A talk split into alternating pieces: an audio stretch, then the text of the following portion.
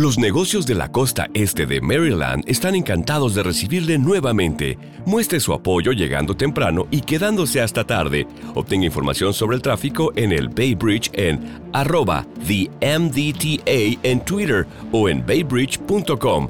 Para enterarse del tráfico en tiempo real, llame al 1877 Bay Span, o sea, 1877 229 7726.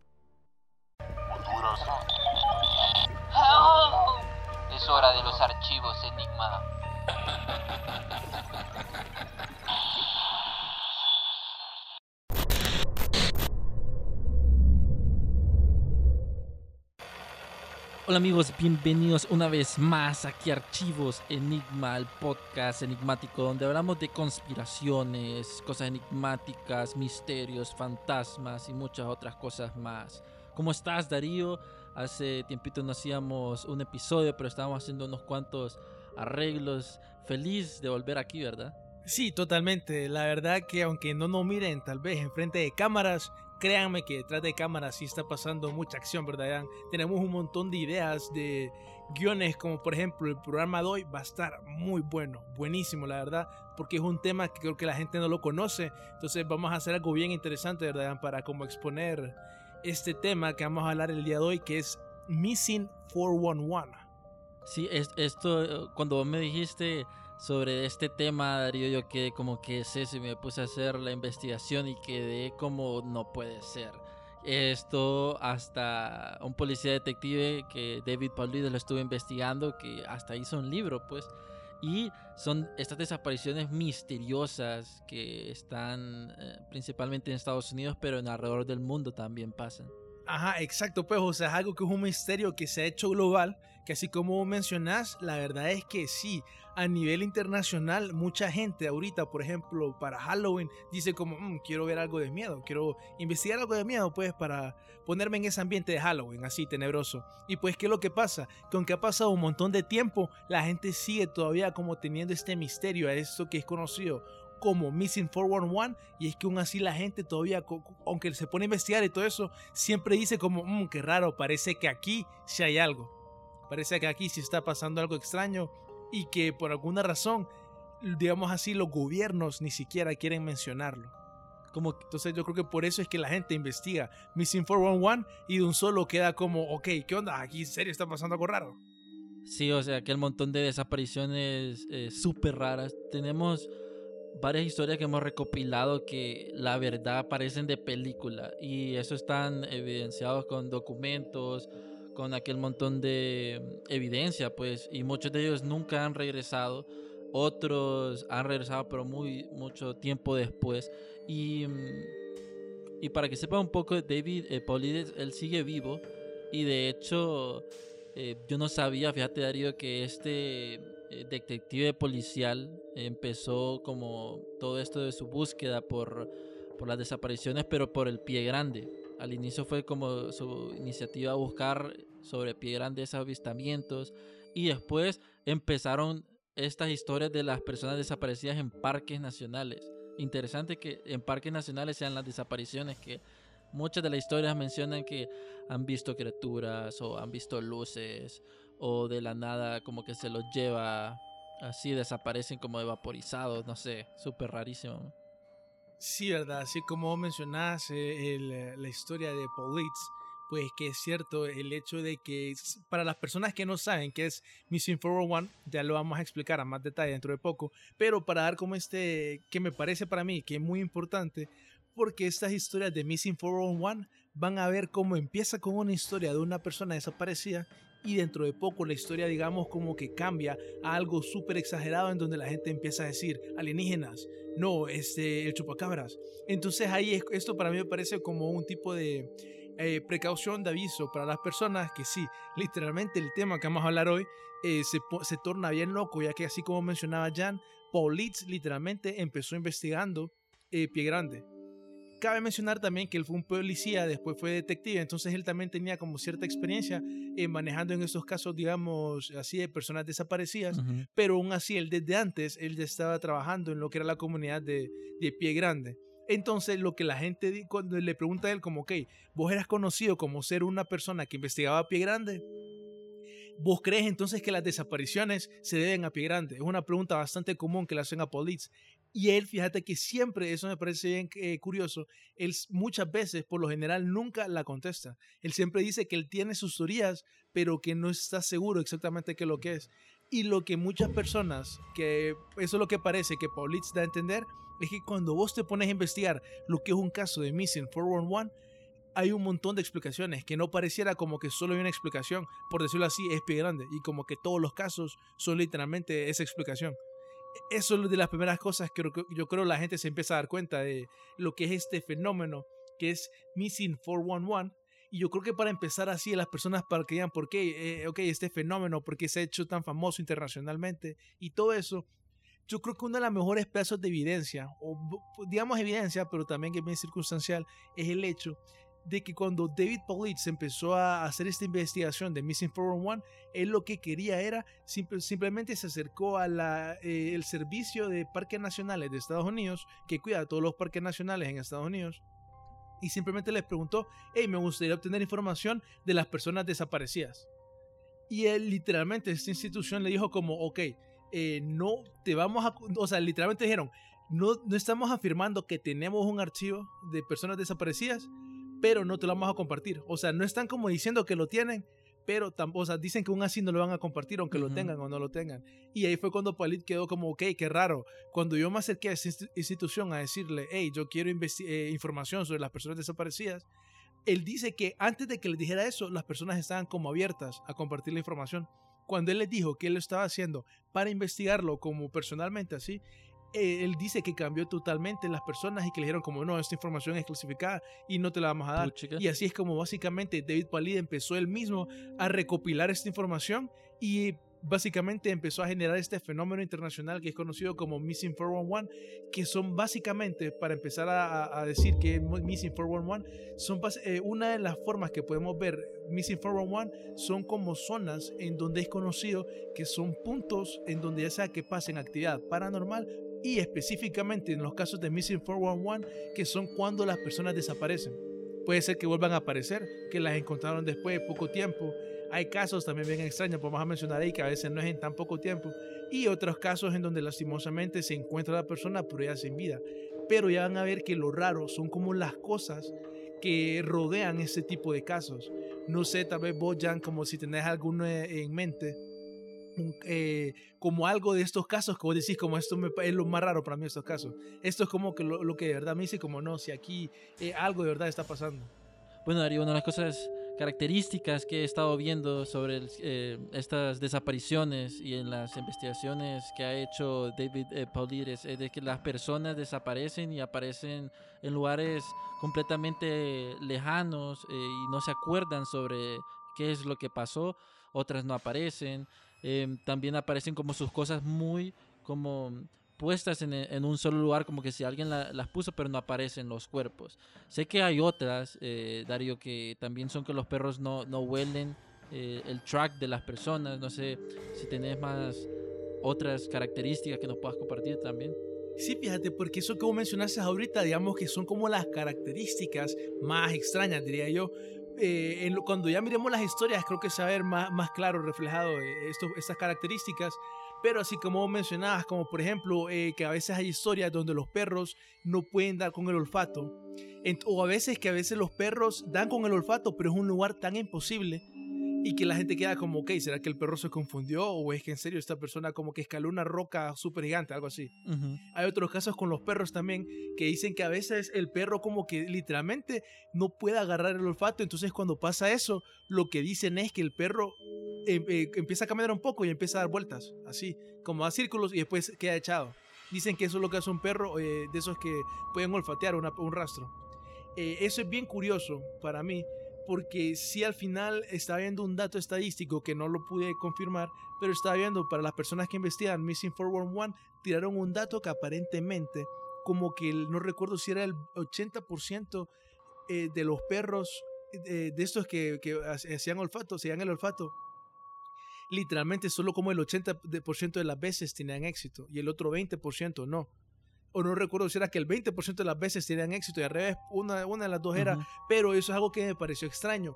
Entonces, para tratar nosotros como de, de ver las características de un caso 411, pero tratando de ser escépticos, una de las cosas que pasa bastante en estos casos es que hay un evento climático. Puede ser que haya neblina, por lo general muchas veces hay un tipo de lluvia, un tipo de tormenta o algo así. Entonces lo que la gente dice es que el clima puede afectar que un perro pueda olfatear exitosamente algo. Eso totalmente tiene sentido. Eh, pero digamos que ese efecto de, de- de- que hay un evento climático en algunas historias se torna raro, porque por decirlo así, eh, las cosas se ponen bien, este, demasiada coincidencia, por decirlo así. Entonces es cuando la gente empieza a decir como, ok, puede ser que esté pasando algo raro. Otras cosas que algo bien importante para una característica de un caso 411 es el área geográfica que vos mencionabas. Lo que hizo David Politz, básicamente, que esta es como la gran teoría de, de Missing 411, es que él empezó a, a registrar un montón de personas desaparecidas y lo que él empezó a ver en un mapa es que eh, básicamente eran puntos específicos donde la gente desaparecía. Específicamente los parques nacionales. Otras cosas de las características que muchos de estos casos extraños tienen en común es que pasan cerca del agua. Por alguna razón, muchas historias están al lado de un río, de un lago o algo así. Otras veces, por ejemplo, es que eh, eh, hay unas formaciones rocosas cerca de donde la persona desapareció. Eso ya lo voy a mencionar porque tal vez puede ser eh, importante. Otras cosas, por ejemplo, es que a veces las personas son encontradas en un, eh, muchas mías de donde desaparecieron. Eso es raro porque la gente dice, ok. Pero bueno, o sea, hay muchas posibles explicaciones, ¿verdad? Otro, ra- otra cosa rara es el hecho de que a veces son encontrados en áreas donde ya fueron buscadas anteriormente. Entonces lo que pasa es que una persona desaparece, empiezan a buscar por una semana, algo así, y lo que pasa es que encuentran a la persona en un área donde ya los perros pasaron, donde ya las personas pasaron, y en, en, digamos, circunstancias extrañas, porque una de las cosas que vos mencionabas también era lo de la ropa. Yo creo que esto es uno de los aspectos más extraños en estos casos de, las personas desaparecidas, porque digamos que la ropa, pa- eh, se encuentra la ropa en circunstancias muy extrañas. Cosas como, por ejemplo, no sé si sabían que cuando un- uno de los síntomas de hipotermia, de hipo- hipotermia extrema, eh, cuando vos tenés mucho frío, es que vos te empezás a quitar la ropa. Es raro, ¿verdad? Tenés demasiado frío y por alguna razón te empezás a, a quitar la ropa. Pero en estos casos, utilizan esta excusa muchas veces que dicen, no, de la hipotermia y todo eso. Pero es cierto que al final son cosas bien extrañas. Cosas como en- eh, encuentran una persona sin zapatos, pero los calcetines totalmente blancos. Entonces ahí vos quedás como, ok, si esta persona literalmente que está millas de donde desapareció, ¿cómo es que y, lo- y lo- y los zapatos lo encontramos seis millas atrás? ¿Cómo es que esta persona se movió seis millas y los calcetines están blancos? Ese tipo de cosas extrañas, niños que a veces encuentran cosas, ropa doblada, que vos quedás como, ok, porque un niño desapareció, O las se va a mochilas. quitar la ropa y la peor doblada. O sea, un montón de cosas extrañas hace.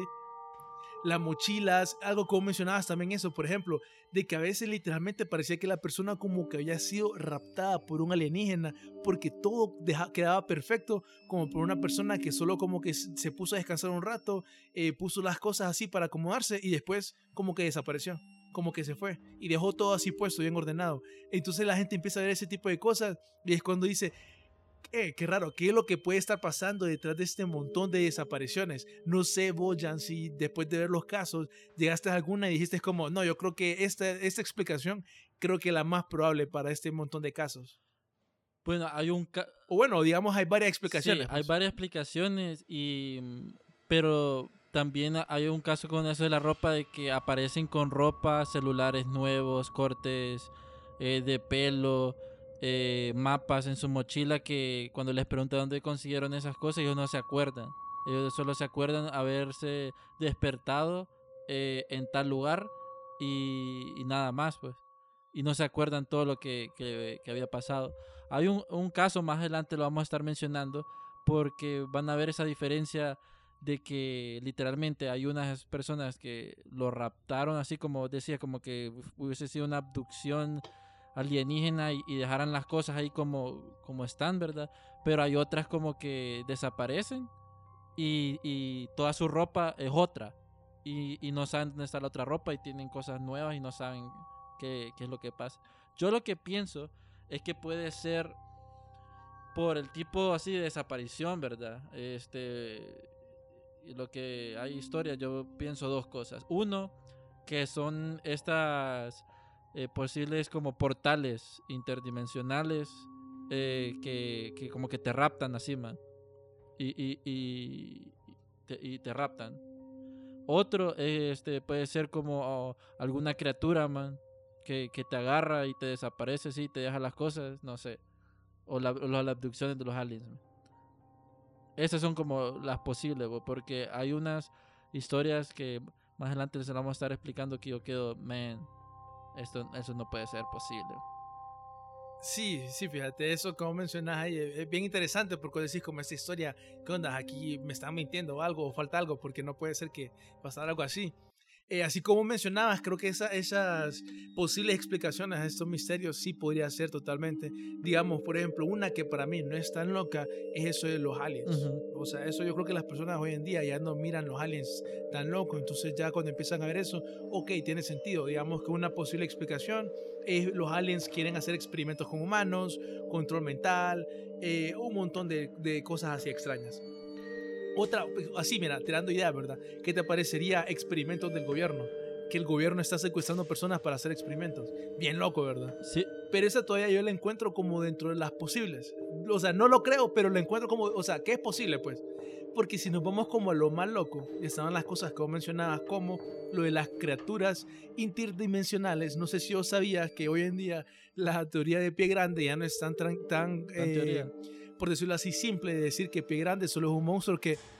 Ajá, o sea, se complicó la teoría, por decirlo así, porque ya no es tan simple como decir que es un monstruo que vive en, en un bosque, algo así. Ahora mucha gente le agrega este eh, aspecto Lovecraftiano, por decirlo así, en donde Pie Grande pasa a ser un monstruo interdimensional. O sea, que puede pasar de dimensiones. Pie Grande, Chupacabras, el Yeti. En serio, no sé si yo sabía. Y ahí es donde entra lo de... Exacto, o sea, literalmente, pues, literalmente. Entonces hay personas que, ¿me entendés? Dicen eso, no, sí, literalmente, chupacabras. Y ahí entra también eso que vos decías de como portales, ¿me entendés? Uh -huh. Como portales de, a diferentes dimensiones, no sé, un montón de explicaciones así va. Otra explicación para mí bien interesante es la, por decirlo así, folclórica, ya que digamos que esto lo podemos relacionar con Centroamérica, porque esto también tiene una relación ahí, ya lo, ya lo voy a explicar ahorita, eh, el hecho de que se tienen estas creencias los nativos americanos, que habían personas que hoy les llamamos brujos, que literalmente podían tomar pociones o como sea, pero podían cambiar de forma. Su cuerpo eran humanos y él después se podían cambiar a un hombre lobo, por decirlo así. Nahuales. O por lo menos me entienden como algo que se pareciera a un hombre lobo, un estilo pie grande. Los nahuales, específicamente los mayas, así uh -huh. le llamaban los mayas los nahuales, en eh, los navajos, si no me equivoco, en Estados Unidos tenían otro nombre que eran conocidos como Skinwalker. Ustedes pueden buscar en, en, Google y lo que van a encontrar es que un Skinwalker es un tipo de brujo que puede también cambiar de forma. De nuevo, eso me parece súper interesante porque muchas explicaciones de este, o sea, podemos, para mí, esto para mí es lo más interesante de Missing 411, el hecho de que yo antes escuchaba estas historias folclóricas, como por ejemplo el duende, vos mencionar trolls, uh -huh eh, ya van a ver por qué menciono este tipo de, criaturas, porque a lo largo de la historia siempre han habido eh, así como cuentos que dicen, no, este, esta mujer, esta jovencita fue secuestrada por un duende en tal pueblo. Y siempre han habido un montón de historias y muchos de nosotros siempre las desestimamos como no, eso al final son como historias, pues es folclore. Lo interesante de esto es el hecho de que muchas explicaciones para Missing 411 empiezan a apuntar a ese lado. Empezamos como a regresar, por decirlo así, a ese... Eh, ya, no, ya no estamos siendo tan rigurosos científicamente y regresamos otra vez a ese misticismo. Eso me parece a mí bien interesante. Eh, ya que sí, aunque por ejemplo una de las explicaciones que mucha gente dice es que en la cultura, en, las creencias nórdicas, que tiene que ver con los que creen en Odin y todo eso, existían estos seres que son conocidos como trolls, lo más uno lo han escuchado. Pues la, por definición, el troll encajaría perfecto para muchas de estas explicaciones de estas historias de Missing 411, en donde nuevo serían como un tipo de, pueden ser duendes, pueden ser algún tipo como de, no sé si le quiere llamar cadejo, pero al final mira pues como este montón de folclore empieza a aparecer en estas historias de Missing 411 y por eso es que a mí me, me, me interesa bastante ese aspecto tiene que ver con, por ejemplo, con el, el Wendigo, un monstruo, y un montón de historias así eh, que tiene que ver con de los nativos americanos. Y la última para mi explicación, que es interesante y lastimosamente creo que la más creíble y la más triste, diría yo, que este montón de actividad de Missile 401, por lo menos pienso yo que una parte sí se puede explicar con actividad relacionada al trata de personas o al tráfico de humanos.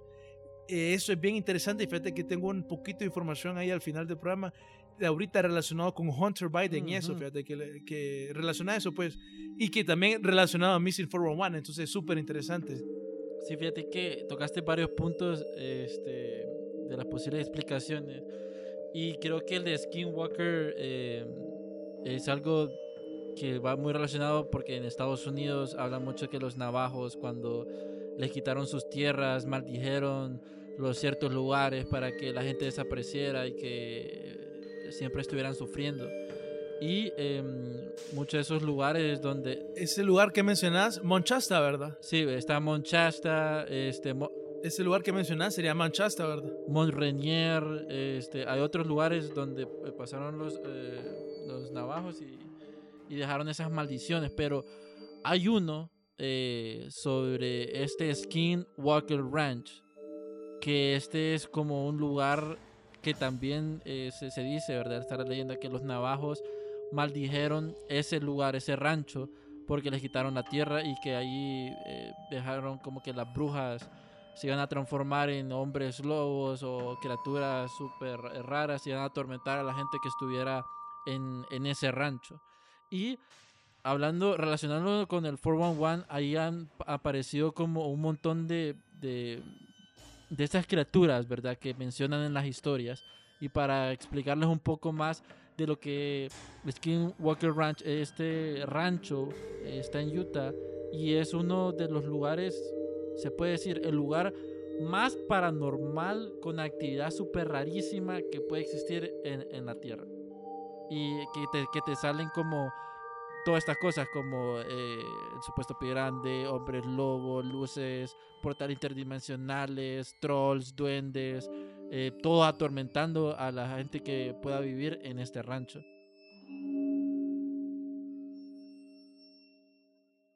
Sí, este rancho, o sea, yo cuando empecé a investigar de Skinwalker Ranch, lo primero que me imaginaba yo eran las historias eh, de así, porque o sea, literalmente pasaba también, en donde se dice que, por ejemplo, el chupacabras eh, iba a comer el ganado de, las, de los rancheros, de los granjeros, perdón.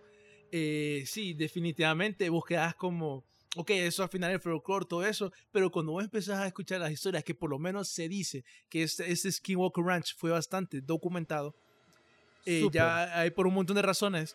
Entonces, cuando vos empezás a ver, exacto, o sea, aparentemente hay testimonios de personas en el momento que pasaba, fueron dos familias, por lo menos, si no me equivoco, que experimentaron la actividad paranormal que tiene que ver, así como decíamos, Sí. alienígenas, también aparentemente con criaturas, o sea, literalmente una historia que un brother, el, el padre de familia, fue a- le disparó con una escopeta a una criatura. Él dice que él solo miraba ojos, que le disparó y que él, él, él dice que era como un estilo hombre lobo, algo así, para que tengan una idea Es, ese, y que él menciona como un montón de sus... eh, ajá. Sí, es- esa historia que, que mencionás eh, es de Terry and Gwen del 1994, cuando compraron eh, el, el, el Skinwalker Ranch y en su primer día ellos miraron como un hombre, no, como un lobo iba saliendo de- del bosque, ¿verdad?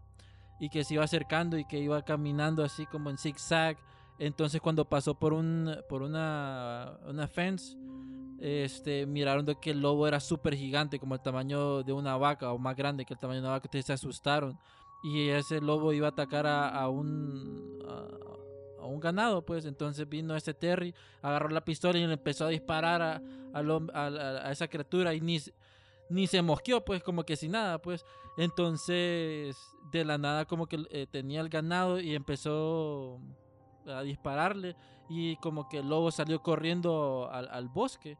Y cuando Terry fue corriendo a toda velocidad del bosque, él miró como los footprints, como las huellas que iban dirigiendo al bosque y, en un punto donde el suelo estaba como eh, lodoso, como que desapareció, man, como que se ha teletransportado o algo, algo por el estilo. Es- esa es la historia que, que pasó de, de esa familia. man. Y, ajá, y digamos que ese solo fue como el inicio. Ese El fue como cuando día. ellos empezaron a. Cuando se mudaron recientemente. Porque. Ajá, porque después empezaron a aparecer cosas como que eh, las vacas muertas eh, con, ¿cómo se llama? Como que un vampiro, por decirlo así, chupacabra, no sé. En serio, este es el tipo de historias de, de, de Skinwalker Ranch, en donde literalmente, aparentemente, tenían como mordeduras así vampiro eh, el ganado de este, de este señor, que al final por eso se tuvieron que ir, pues, porque sí pasaban un montón de cosas extrañas. Mencionan historias de cómo miraban como platillos voladores, que esto ya lo vamos a mencionar porque, porque es importante, ya que en 1996 literalmente hicieron un, un estudio ahí, la un profesor de la Universidad de Harvard llamado John Mack, y al final, o sea, a pesar que hay un montón de rumores de lo que pasó ahí, este Randy, este, este que fue una de las personas que trabajó con, con, con John Mack, él ya, eh, Randy llamó el estudio como un estudio inservible, inútil, sobre, eh, relacionado a lo sobrenatural, paranormal o lo oculto. Pero de nuevo, solo muestra que se ha habido interés por, digamos, organizaciones llamadas serias en esta área. Que de nuevo, una posible explicación en que en esta área, en Mount existían lo que eran los skinwalkers, que eran estos brujos que podían cambiar de forma. Tal vez eso, digamos, pero es una explicación a, ese hombre lobo. Tal vez es un ser, no sé, interdimensional. Eh, tal vez tiene alas y el brother voló. Quién sabe, pues hay un montón de explicaciones de lo que es en, en Skinwalker Ranch. Sí, hay un montón de teorías y pucha, podríamos hacer un episodio completo de Skinwalker Ranch, pero este, hay algo que a mí me pareció sumamente interesante en, lo que vivió esta familia Terry y Gwen, porque cuando compraron la casa tenía como aquel montón de candados en las ventanas. Y además que ellos les pasaron aquel montón de cosas sobrenaturales, eh, bien paranormales. Había algo que lo relacionó bastante con las desapariciones que, mm, que, vamos a ver y es sobre que ellos miraron una vez, eh, Terry estaba afuera y que él menciona que miró un portal, o sea, como un orbe como rojo, en donde él estaba sentado en su, en su casa, ¿verdad? Con, como un sniper y lo miró por la miría y cuando miró ese orbe a lo lejos, a lo lejos, porque imagínense un rancho, ¿verdad? Todo, todo pelado, era todo pelado y al fondo un orbe rojo en la noche y se miraba como que dentro del orbe era como un portal donde se miraba el cielo, pero aquí viene lo más raro, de que cuando estaba mirando eso, empezó a ver como criaturas salían de ese portal y empezaban a correr a toda velocidad hacia, hacia, hacia el bosque. Entonces, eso le, le dio como aquel miedo gigante, pues, y, y, y creo que está muy relacionado porque estas criaturas pueden ser las responsables de alguna de estas desapariciones que ya, ahorita vamos a hablar.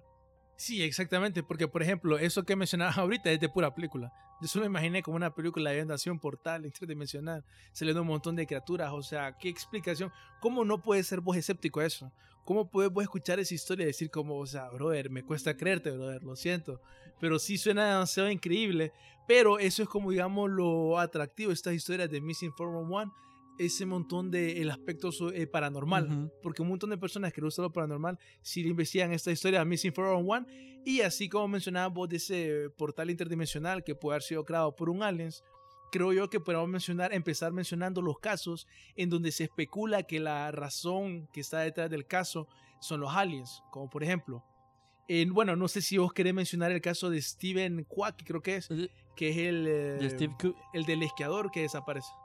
Sí, Steve Kubaki. Eh, ese creo, sí. Que ese caso, eh, cuando yo lo empecé a leer, bueno, lo empezamos a leer, me pareció sumamente eh, raro, porque pasaron como varias cosas que a vos te pueden a pensar qué rayos habrá pasado, quién se lo habrá llevado, porque Steve Kubaki era alguien que le gustaba bastante andar en esquí, y entonces un día él dijo que iba a ir a, a esquiar, y mm, y le dijo a los padres que, iba a regresar, pero no, nunca regresó, ¿verdad? Entonces, eh, los papás estaban como bien preocupados, pero al mismo tiempo que, que, pasó eso, que no regresaba, habían unos que andaban como en esas motos de nieve y pudieron ver que cerca de un lago este, habían como el gear de, una persona de esquí, como que se había quitado eh, los zapatos, la mochila, eh, todo, que, y lo ha dejado a la orilla del lago eh, con aquellos bastones para, para, la nieve, no me acuerdo cómo se llaman, y los ha dejado clavados ahí. Y este, estaban ahí como, como, como que si alguien lo hubiese puesto ahí. Entonces a ellos les extrañó. Entonces, cuando Steve Kubaki ya no regresó, relacionaron eso y fueron a ver a ese lugar y los policías hicieron una búsqueda increíble. Entonces, su idea de la policía que los andaba buscando es que Steve Kubaki se había quitado esas cosas y fue al lago y como que cayó y que se ahogó en el lago. Pero no había rastro como que él hubiese caminado hacia el lago y que se hubiese quebrado ni nada, ¿verdad? Pero aquí viene lo más raro, pues, o sea, pasó el tiempo y no lo encontraron. Pasaron y lo declararon muerto. Entonces sus familiares, eh, especialmente sus padres, estaban muy tristes.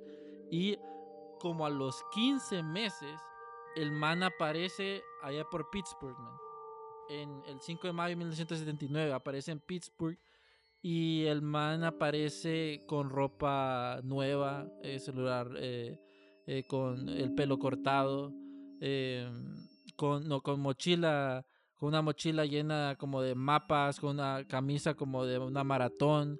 Entonces él fue donde la tía y que la tía lo fue a dejar a la casa, ¿verdad? Eh, y cuando ya y, toca la puerta sale el papá y, se emociona y todo y, se, reencuentran, y le dice, ¿a dónde estabas? ¿A dónde estabas?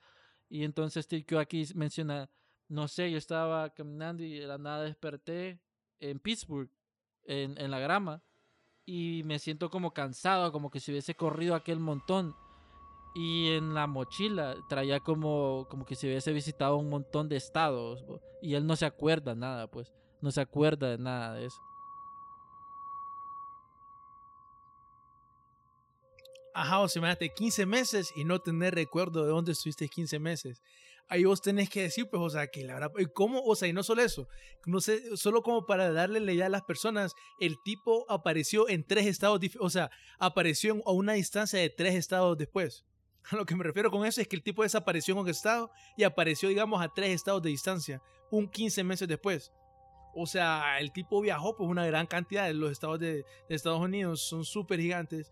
Y es donde uno dice, pues, o sea, ¿cómo es que el tipo viajó hasta allá? No tiene recuerdos y de 15 meses. O sea, ¿qué onda con este caso? Pues por eso es que una explicación que la gente dice, no, literalmente eh, cuando él cuando dejó las cosas al lado del lago es porque literalmente fue raptado por los alienígenas. y entonces como que se evaporó, ¿me entendés? Y dejó todas las cosas ahí. otro lado. Es una explicación súper loca, pero... Ajá, o sea, y tal vez los aliens, no sé, quisieron hacer algo y, y por eso al final él apareció después y con eso de los mapas y todo eso que él como que piensa de que sí estuvo ocupado ese tiempo, los 15 meses, pero no sabe. Entonces eso es un caso extraño de, de, para un buen ejemplo de lo que es un caso Missing 411. Otro caso, mira, así relacionado en donde también la explicación son los ovnis, algo así, que mucha gente piensa eso, es el caso de Lillian Carney y mira que este caso es de 1897. Pasó en la frontera de Canadá y ya tenía 6 años pues como eh, algo bien bastante común cuando hay desapariciones de niños en esos casos es que muchos padres afirman que su hijo desaparece en un cerrar y abrir de ojos, que literalmente ellos estaban con el hijo, que el niño estaba como a 15 pasos, por decirlo así, de los padres y literalmente como que se, dieron la vuelta, lo volvieron a ver el niño y desapareció el niño. Ese es como bien común en estos casos de los niños. Entonces, en este caso de Lilian, ella estaba con su padre y madre a 15 millas de la frontera entre Estados Unidos y Canadá recogiendo frambuesas. Por alguna razón, muchos casos de Missing 411, también por alguna razón las personas en muchos casos estaban recogiendo frambuesas. Bueno, en este caso, la niña caminó un poco, separándose, digamos, unos 15 pies de sus padres, eh, hasta que se desapareció de un solo. Los padres no se dieron cuenta, fue un abrir y cerrar de ojos. La búsqueda duró dos días y 300 hombres participaron en ella. Lilian fue encontrada al segundo día a eso de las 10 de la mañana. Ah, y otra cosa de los casos 411 es que muchas veces las personas desaparecen más o menos al mediodía.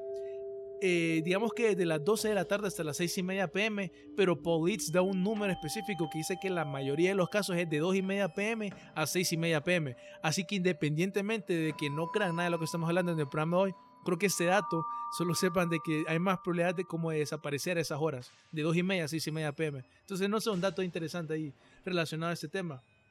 Pues bueno, ella fue encontrada el segundo día y cuando le preguntaron dónde ya estaba la niña, de 6 años, ella dijo que el sol había estado brillando todo el tiempo en el bosque. Obviamente eso es imposible ya que pasó un día en la noche. eh, un medio de comunicación especuló que la luna había estado bien brillante y que tal vez a eso se refería a la niña. Pero el mismo eh, medio de comunicación también dice que estuvo bien nublado, que casi no se miraba el sol ni la, ni la, ni la luna. Ella dice que escuchó unas voces que lo más seguro eran los buscadores, pero por miedo no decía nada, y que vio cosas pequeñas del tamaño de un gato que solo al aplaudir las asustaba.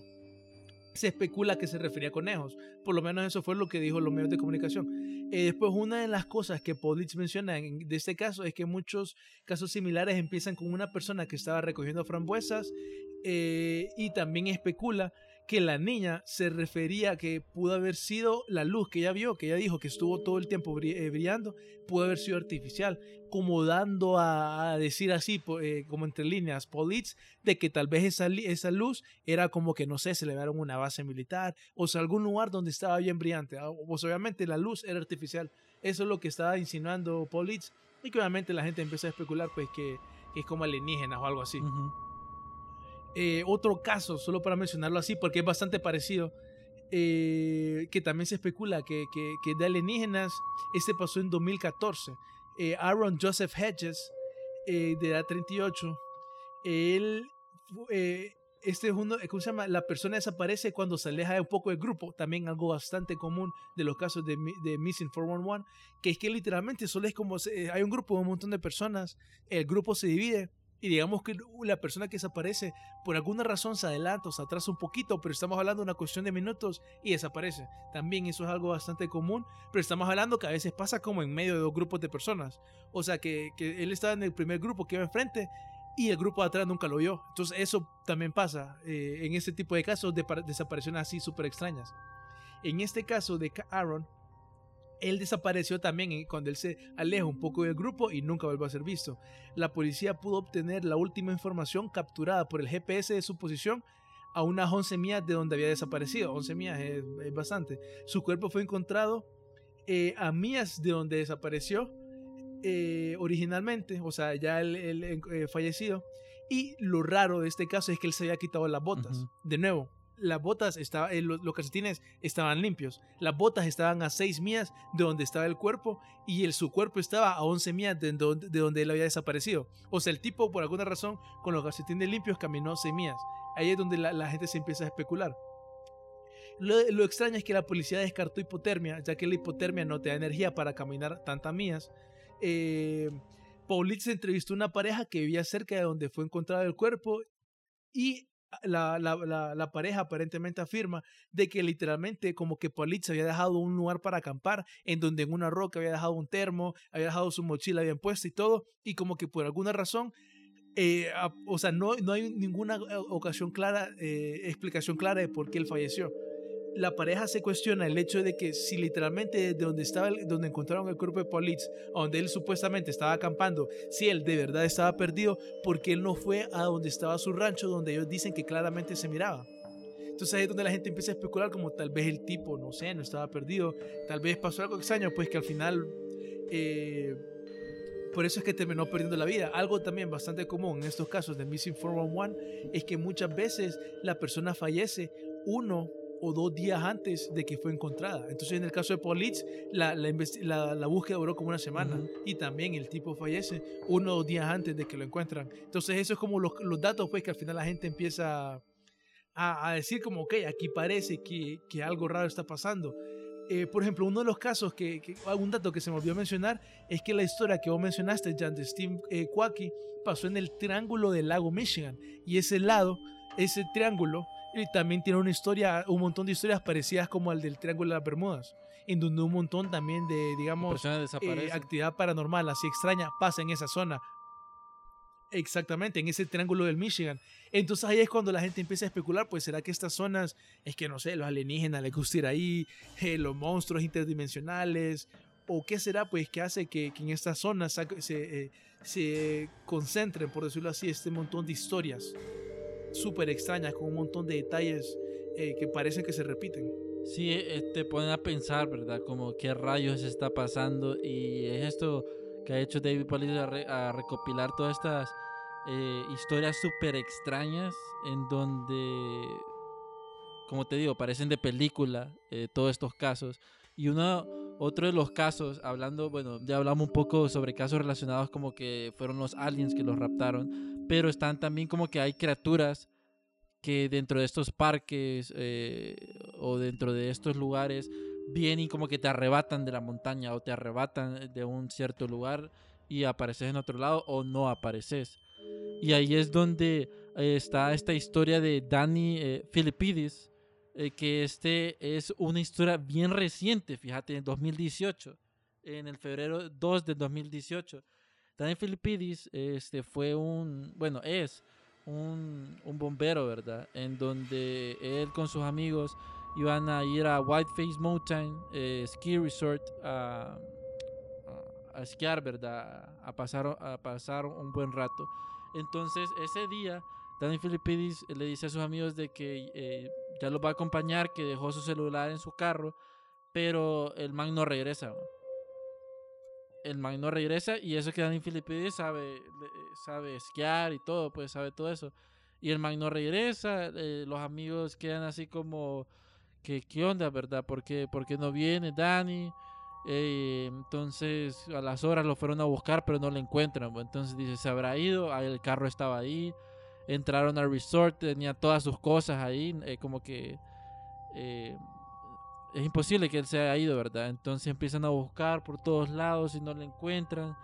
Y ahí es donde se asustan y empiezan a, hacen alarma, ¿verdad? De, de que está desaparecido. Y y pasó un tiempo, fíjate, este, ahorita no me acuerdo cuánto, cuánto tiempo fue el que pasó, pero Danny Filipidis aparece, y escúchate esto, el man estaba en Lake Placid, al, en, allá por, por, por, Nueva York, ¿verdad? Y apareció en Sacramento. O sea, al otro lado de, de, Estados Unidos apareció, man. Al otro lado, man. Literalmente. Y uno queda, what, what the heck qué, qué onda con este man, ¿verdad? ¿Cómo, ¿Cómo pudo llegar allá? Y lo raro es de que cuando eh, lo encuentran en Sacramento, mira cómo lo encuentran, porque lo, man, lo habían declarado desaparecido, que no encontraban. Y un día de esos, este, la esposa recibe un llamado de un celular desconocido. Y cuando responde es el esposo de Danny Filipides, man. Que el más está desorientado diciendo de que no sabe dónde, dónde está, que se siente raro, que, que empieza a describir a, el lugar donde estaba, llamó a la policía y, le, dijo a la policía dónde estaba y lo fueron a recoger y el man estaba en Sacramento. Y cuando le encontraron, el man, con corte de pelo nuevo, con celular nuevo, este, el man no se acuerda eh, nada de lo que había pasado, Con, con su, cuando lo encontraron, eh, perdón, con ropa, eh, ropa nueva no, ese era eh, Kubrick. Eh, lo encontraron con su kit de esquí, Como que, como que se transportó allá, man. Y él estaba desorientado, man. No sabía qué ondas. Y una de las explicaciones que menciona la gente, ¿verdad? Es que tuvo una super amnesia, pero como rayos pasa del, del este de, de Estados Unidos al, al, al, al oeste. Exacto, eso no le explican. ¿Cómo pasas de ahí don solo? Sí, entonces vos te quedas como, ¿qué onda? ¿Qué historia más loca? Porque el man no se acuerda nada.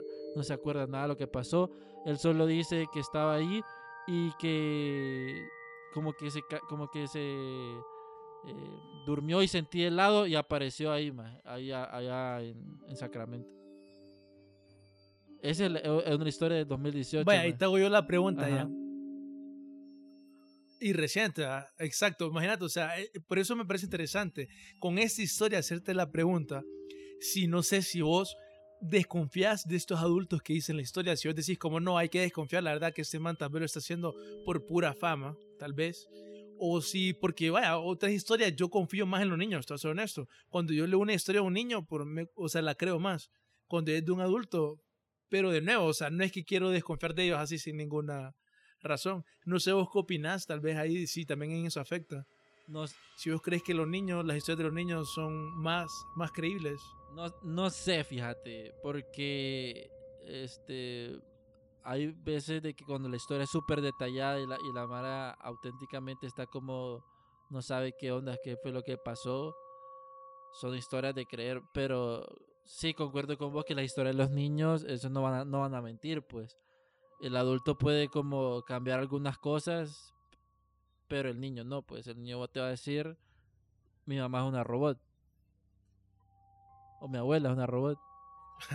Algo así, ¿verdad? Es que si te dicen eso, vos, ¿qué, qué, vas a hacer, verdad? Si vos no tenés ninguna razón para dudar del niño, ¿por qué va, dudarías de él?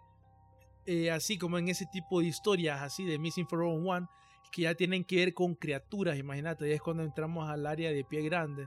Porque no, ahí es donde vos decís, ¿será que el niño está mintiendo? ¿O será que en realidad pasó?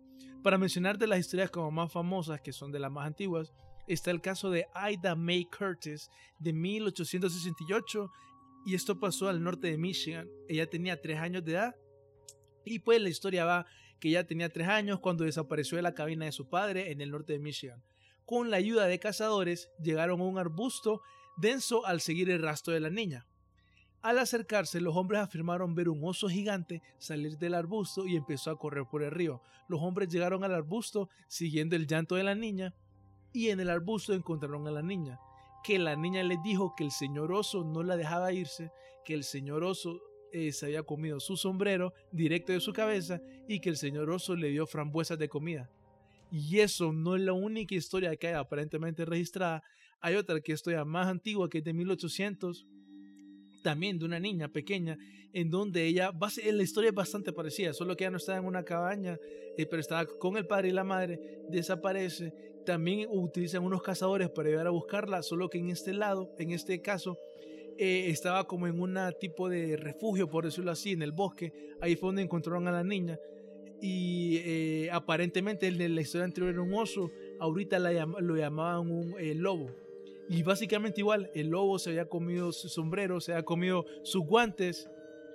Y el lobo aparentemente como que le estaba amenazando para que ella no gritara y por eso no la podían encontrar.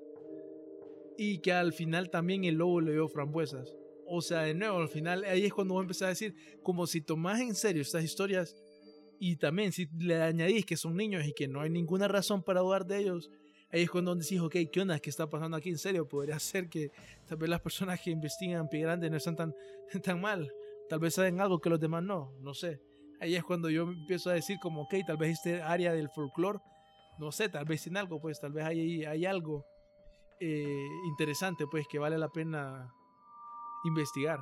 Sí, lo de los... No sé si vos tenés alguna otra historia, así que Así que vos querás así mencionar, compartir. Sí, mira, hablando de los niños que siempre dicen eh, la verdad, y, de hecho lo que vos mencionabas, la, niña le decía Mr. Wolf o Mr. Bear fed me, Mr. Bear eh, was taking care of me.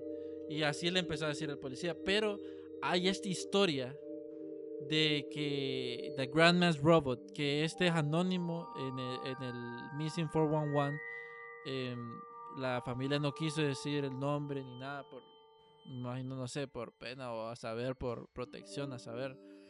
Pero esta, esta historia es fumada, man. Esta es fumadísima. Yo creo que, what the heck. Y es que una familia estaba acampando en Mount Chester.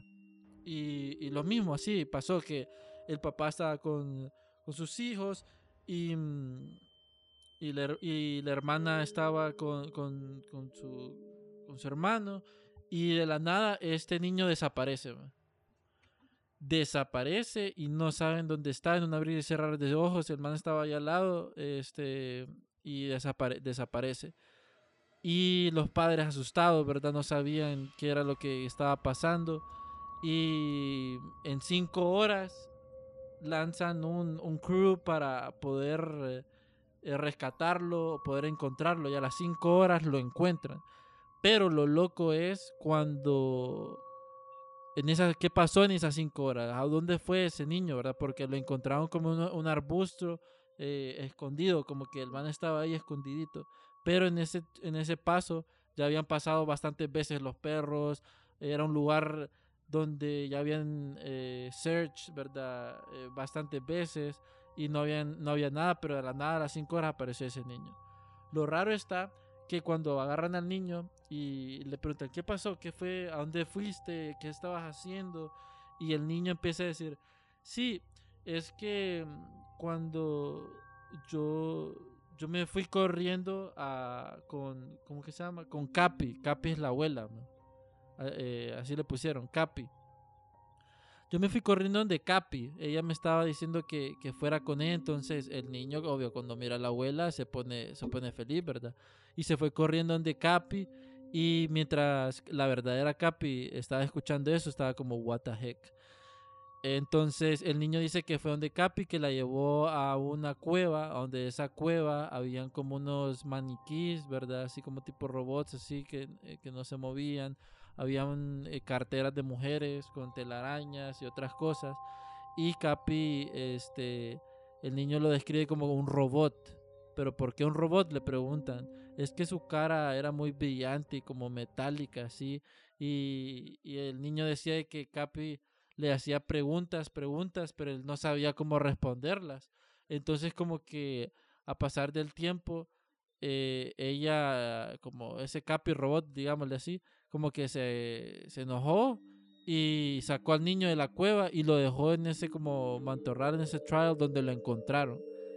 Pero esto no termina aquí, porque esa historia se lo dijo al papá y a la abuela, pero cuando se lo dijo a la abuela, ella quedó así como que raro, que raro porque creo que yo debo compartir lo que a mí me pasó en Mount Shasta hace un año. Y fue que la abuela fue con un amigo a acampar a Mount Shasta, es el mismo lugar donde desapareció el niño. Y dice que mientras estaba en ese campamento y en la noche, eh, había unos ojos eh, rojos de animal, ¿verdad? Que como que los quedaba viendo al fondo y solo miraban los ojos rojos y cuando lo querían alumbrar no podían ver qué era lo que eh, los estaba mirando y, fue así durante la noche como que se movía el lugar y, ellos lo querían apuntar con el flashlight y no lo, no lo podían captar entonces eh, decidieron de decir de que es un animal que está interesado en, ellos pero lo loco es cuando se meten a sus tiendas amanecen afuera de sus tiendas como af- afuera de sus tiendas como que los jalaron afuera, afuera de sus tiendas con cansancio y, con, y los dos con un dolor en la nuca. Y, y cuando se empiezan a revisar, eh, ese dolor de la nuca era un corte preciso eh, en su nuca. Y, y ellos dijeron de que fue una, un- un- una araña venenosa que los había picado a los dos. Esa fue la explicación que, que quisieron dar. Y ahí es donde decía, ah, ¿tendrá alguna conexión eh, que, que el niño me haya visto a mí como, como abuela robot en Mount Shasta? ¿Me habrán quitado al ADN o, o algo por el estilo para hacer algo? Y vos quedas, men, qué trip ese, qué trip.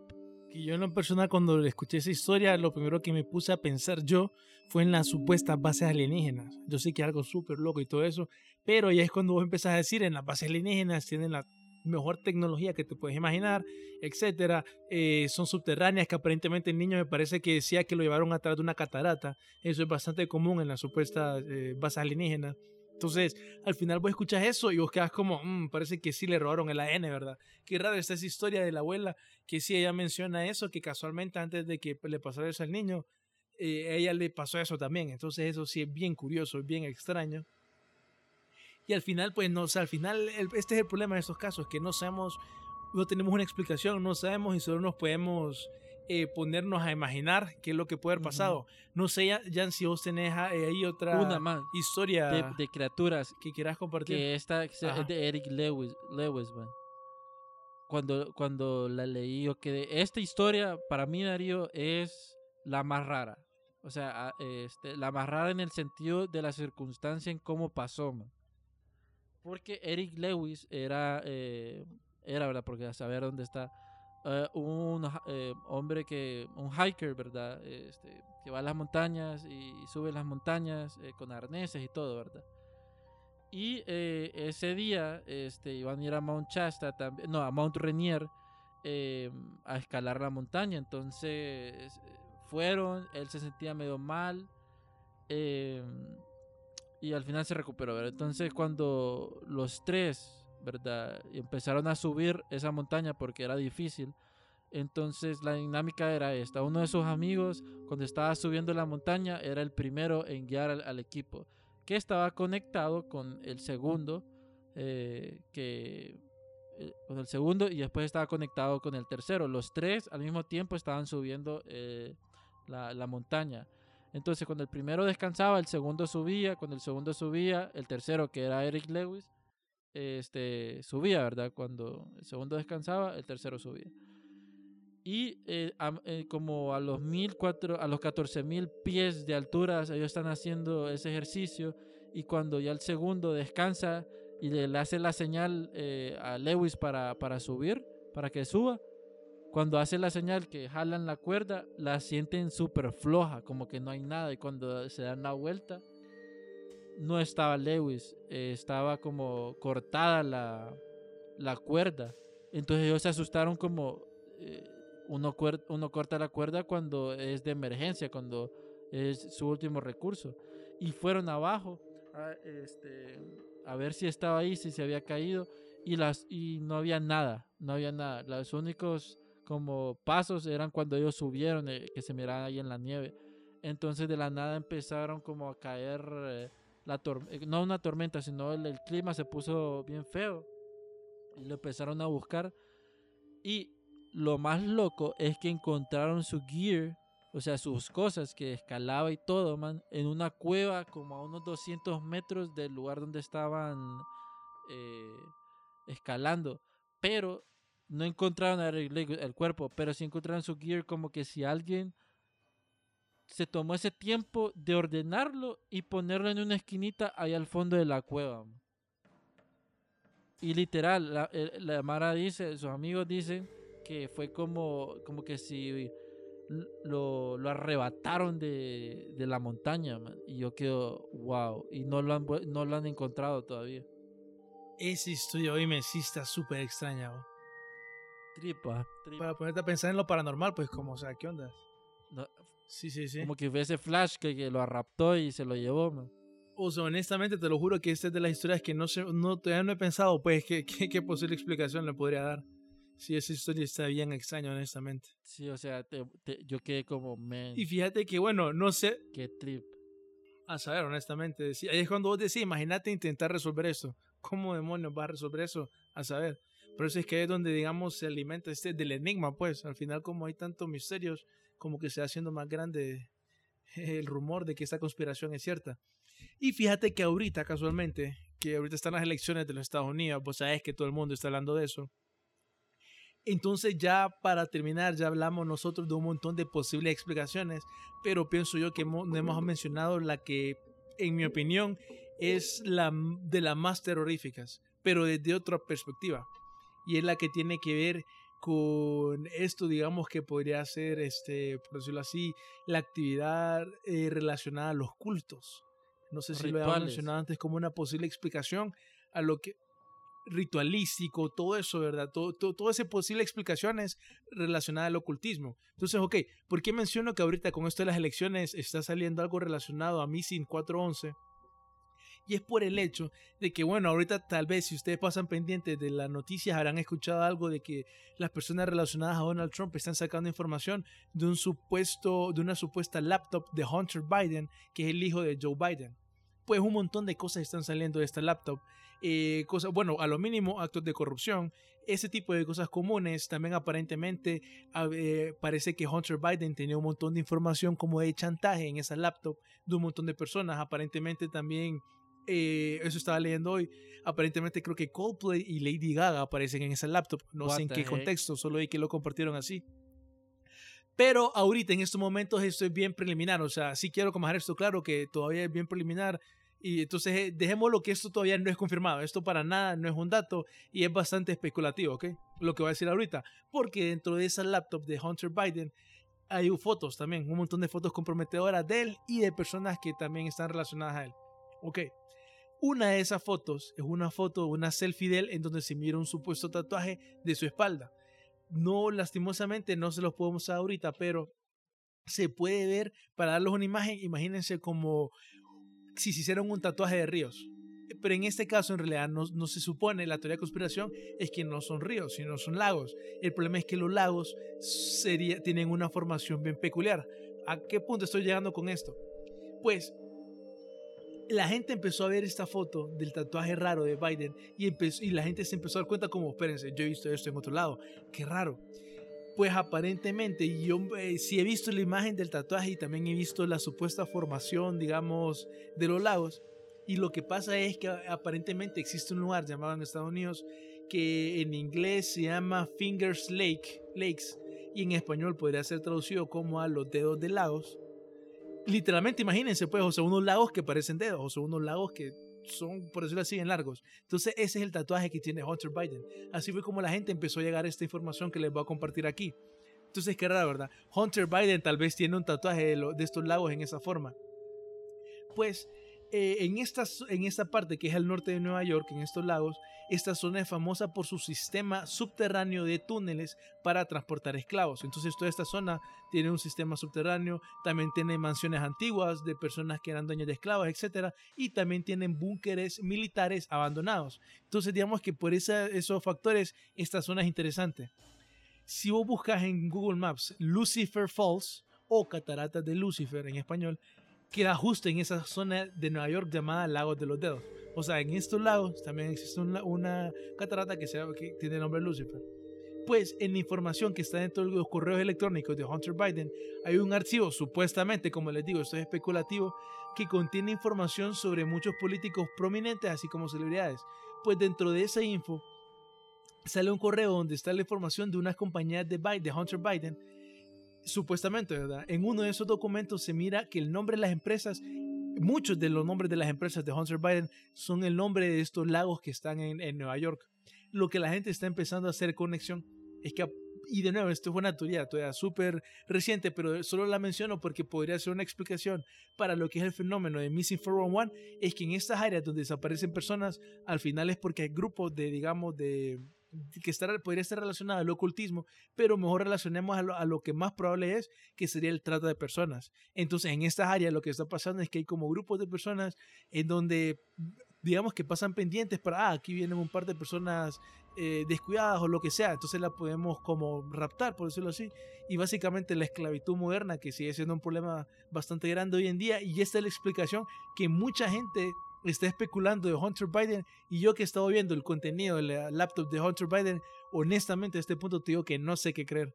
Y no me sorprendería que, que hubiera algo eh, eh, en, esto, pues en esto de que tal vez Hunter Biden tiene un tatuaje de una zona que está dentro de lo que es la zona de Missing 411 y que la razón por la cual tiene ese tatuaje es porque de nuevo de alguna manera está conectado con el mundo del trata de personas, específicamente de esa zona y que tal vez tiene un significado más oculto, digamos, con eso de que existe una catarata llamada la catarata de Lucifer. No sé qué opinas de esa información, Dan, pero creo que es un buen pedazo de información para ya ir terminando este programa. Quedé con la mente ex, explode, o sea, yo, yo he escuchado algo de lo de Hunter Biden, ¿verdad? Pero no a nivel de profundidad sobre eso del tatuaje.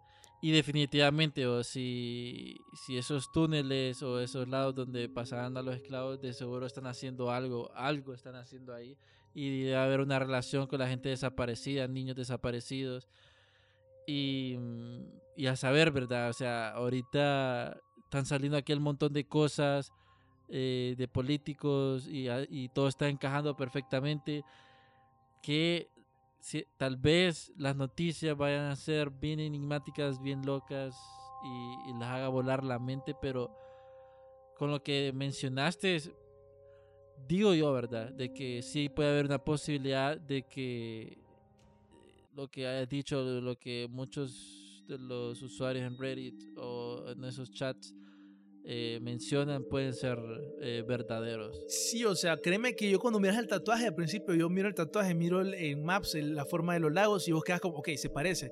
Pero donde yo creo que esto empieza a tomar otro sentido es cuando vos empezás a ver el supuesto correo de Hunter Biden hablando de las compañías y que el nombre de las compañías tiene el mismo nombre de los lagos. Ahí es cuando vos quedas como, ok, tienes un tatuaje, tus compañías se llaman como estos lagos. ¿Qué onda? ¿Será que estás ocultando algo? ¿Es un chiste secreto? ¿Qué onda? O sea, ¿por qué? Pues que raro. Eso para mí es cuando sí hay que compartir pues eso.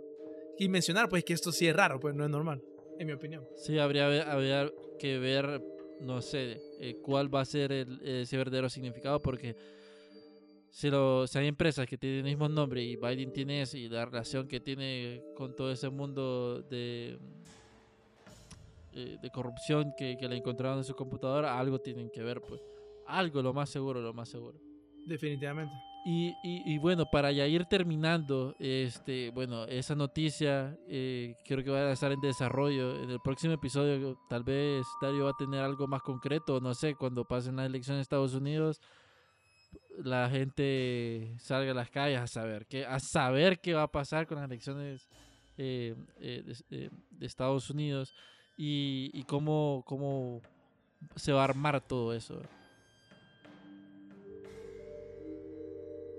Uy, sí, porque honestamente hay mucha especulación de que no van a saber quién es el presidente hasta saber cuántos días después de las elecciones, eh, que ya hay un montón de personas que dicen que van a protestar.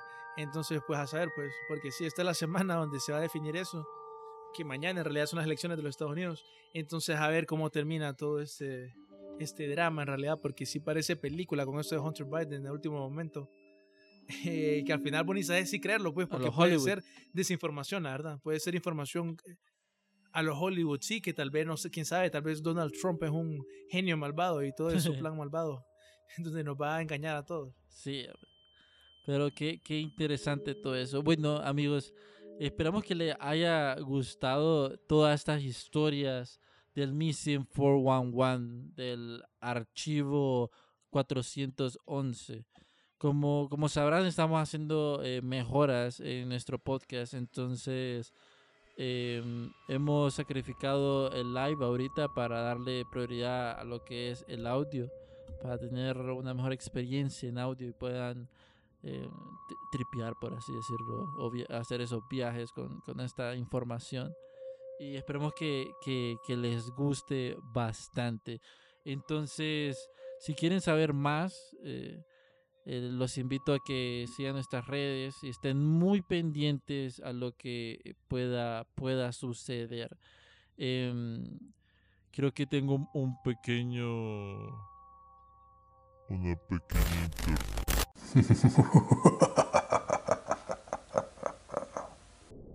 dos, veintiuno, diecinueve, tres, uno, trece, cinco.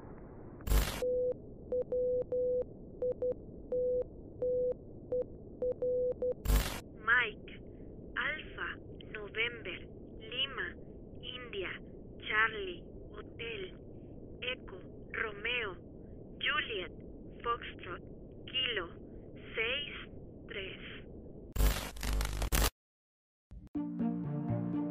Los negocios de la costa este de Maryland están encantados de recibirle nuevamente. Muestre su apoyo llegando temprano y quedándose hasta tarde. Obtenga información sobre el tráfico en el Bay Bridge en arroba the MDTA en Twitter o en baybridge.com. Para enterarse del tráfico en tiempo real, llame al 1877 Bay Span, o sea, 1877 229 7726. Los negocios de la costa este de Maryland están encantados de recibirle nuevamente. Muestre su apoyo llegando temprano y quedándose hasta tarde. Obtenga información sobre el tráfico en el Bay Bridge en arroba the MDTA en Twitter o en baybridge.com. Para enterarse del tráfico en tiempo real, llame al 1877 Bay Span, o sea, 1877 229 7726.